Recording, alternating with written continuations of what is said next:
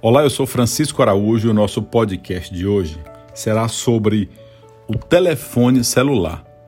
Eu vou ler o texto de um livro do autor Rubem Alves, que o título é Se eu pudesse viver a minha vida novamente. Então vamos lá, pessoal. Espero que vocês gostem desse podcast.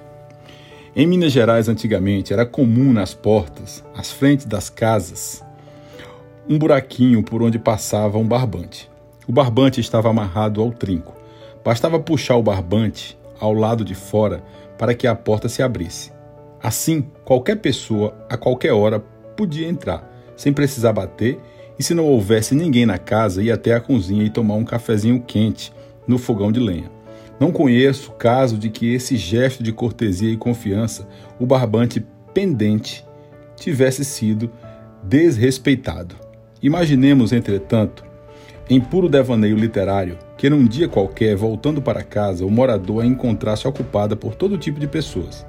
Haviam entrado puxando barbante. Umas amigas, sempre bem-vindas, mas a maioria desconhecidas, que enchiam as salas, os quartos, os corredores, os banheiros, a cozinha, algumas simpáticas, sorridentes, outras meio vadias. Tinham entrado porque era fácil puxar o barbante pois precisamente essa imagem que me veio ao ler o, o, o artigo justamente irado do Frei Beto, a propósito de uma invasão sofrida antigamente, quando era preciso escrever no papel, sobrescritar, envelope e ir ao correio e colar selo. A trabalheira era muito grande, por isso as cartas eram sempre sobre coisas importantes. Hoje, quem não tem o que fazer faz uso da facilidade para ficar mandando e-mail. O Frei Beto encontrou 137 e-mails à sua espera. Aí ele ficou muito bravo e fez, uma, e fez uso da tecla delete para dar expressão ao seu sadismo. Pois eu vou me juntar ao Frei Beto para falar mal do telefone celular. Faz tempo comprei um daqueles pesadões, hoje elefante, se comparado aos mais modernos. Pequenos beija-flores, que se seguram delicadamente com o indicador e o polegar. Me sinto humilhado pela comparação. Pensei em comprar um beija-flor para exibir minha modernidade. Mas não adianta, o meu, neste momento em que escrevo, não sei onde está. Também não adianta, está sempre desligado. Acho que não quero ser encontrado. Psicanalista tem o costume de ficar interpretando objetos. O telefone sendo um deles. Descobri no museu da cidade de Lavras, uma folhinha colorida da loja da minha avó Sofia Alves, do Espírito Santo. Próspera e progressista. Data: 1917. Está lá, o número do telefone, 23. Pensei, para quê? Quantos telefones deviam haver em Boa Esperança naquele ano? Dois, três. E mesmo se houvesse, as pessoas não faziam compra por telefone. O tempo era muito comprido e as pessoas queriam mesmo ir ao lugar para matar o tempo que não passava e prosear. Negócios na capital? Impossível. Não se fazia negócio por telefone. Mesmo porque não se conseguia ouvir o que se dizia. A minha avó, telefone não por razões práticas, ela tinha telefone não por razões práticas, mas como sugeriram Freud, por, ra por razões simbólicas, para esnobar a riqueza. Quem tinha telefone era rico. Telefonema era coisa grave, as casas não tinham telefone, havia um posto telefônico. A chamada chegava ao posto, que enviava um mensageiro à casa da pessoa chamada. Chegava o mensageiro, todo mundo estremecia. Tinha de ser coisa muito grave. Quem, era, quem, quem será que morreu? Perguntava-se. Acho que é essa gravidade ancestral de uma chamada telefônica que explica o fato de que, quando o telefone toca, todo mundo corre. Interrompe-se tudo. Não conheço ninguém que, tocando o telefone, deixe o telefone tocar. Preciso resolver um assunto no escritório. Paro minhas coisas para ir lá. No balcão ou numa mesa, converso com um funcionário. No meio da conversa, toca o telefone. Quem telefonou não foi lá. Como eu, fico em casa, não quis perder tempo. Ficou em casa, não quis perder tempo. Pois quem estava me atendendo sistematicamente interrompe a nossa conversa, me deixa esperando e fica atendendo aquele que não foi, aquele que não foi. Por quê? Porque se pressupõe que telefone é sempre mais importante. Telefonema é coisa grave. No aeroporto fico contemplando o espetáculo, todo mundo falando no celular. Penso, quantas coisas importantes estão acontecendo inadiáveis. Ah, como se sentem felizes as pessoas quando seu telefone celular toca. O toque de um celular anuncia para todos o quão importante elas são. Eu, com frequência, faço palestras e já é norma esperada que no meio da minha fala um telefone no celular toque. A princípio eu ficava indignado, mas não dizia nada. Mudei de ideia quando certa vez o telefone de um cavalheiro que se assentava na primeira fila tocou. E ele, ao invés de desligar o telefone, conversou tranquilamente com a pessoa do outro lado da linha. E ali fiquei eu perplexo, com cara de bobo, falando enquanto o tal cavalheiro do centro da sua bolha narcisista, anunciava para as 600 pessoas o quão importante ele era.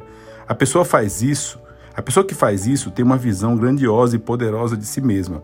Ela se imagina encontrar no centro de coisas gravíssimas que exigem sua ação imediata. Caso contrário, se ela não atender o telefone e não agir, é possível que o mundo caia em pedaços. De alguma forma, é como se fôssemos uns super-heróis Batman, Super-Homem, cuja ação imediata depende da normalidade do mundo, né? Agora, quando o celular toca, eu faço gozação, faço interpretação psicanalítica. O telefone celular que toca é um falos que se exibe.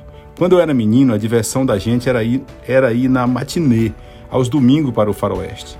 O mocinho com aqueles, com aqueles revolvões pendurados na cintura, que inveja, bem que eu gostaria de ter cinturão de mocinho com revólver no coldre. Assim, quando eu fosse andando pela rua, todo mundo me olharia com medo e respeito. É essa fantasia infantil que me vem à cabeça quando vejo os homens andando por aí com seus telefones pendurados no coldre, que está preso ao cinto. É, é menino realizando o sonho. Nos restaurantes, cada um põe a sua arma sobre a mesa é preciso estar atento, é preciso estar pronto, jamais deixar o celular no carro.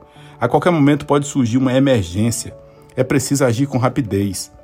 Acho o telefone celular uma coisa inútil. É possível que no, no futuro eu compre um pequeno, pequeno mas potente, que eu possa carregar na pochete, no coldre, jamais. Morreria de vergonha mas fico assombrado com a forma como as pessoas abrem mão da sua privacidade. Talvez porque a sua privacidade seja vazia, não tenha nada lá dentro. Sendo vazia, elas se sentem é, diluir no nada. Penso assim que o telefone celular é um artifício que se usa para lidar com a solidão. Que horror quando o celular não toca. Ninguém está se lembrando de mim. Ninguém precisa de mim. Vou seguir Vou sugerir aos fabricantes de celulares que os aparelhos tenham um marcador de chamadas. Assim, ao final do mês, as pessoas poderão avaliar quão importante elas são. Ah, como, como sou importante, fui chamado 280 vezes e ficarão felizes. Os celulares podem ser, assim, aparelhos para se medir quantitativamente o grau de importância de alguém. O que importa não é a mensagem, aquilo que é comunicado, é o meio, o fato de o celular estar sendo usado como dizia Marson, Marçal, o meio é a mensagem. Essa é a razão por que as pessoas aumentam o seu prazer falando no celular de forma a serem vistas e ouvidas.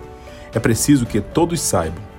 Nos aeroportos, elas falam andando para aumentar o público e falam alto para que os que não estão vendo ouçam. É divertido. Tenho saudade do tempo lá em Minas, do barbante pelo buraco da porta. Os visitantes eram sempre amigos e poucos. Hoje é perigoso deixar barbante lá fora. A gente termina por perder a casa. Tenho medo do e-mail, tenho medo do celular. Pessoal, excelente reflexão sobre o celular, sobre os dias atuais. Espero ter contribuído com vocês aqui com o nosso podcast Fé e Ação. Todo sábado nós temos um novo episódio. Ouça, nos siga, acompanhe o nosso trabalho nas redes sociais. Fiquem com Deus e um excelente final de semana.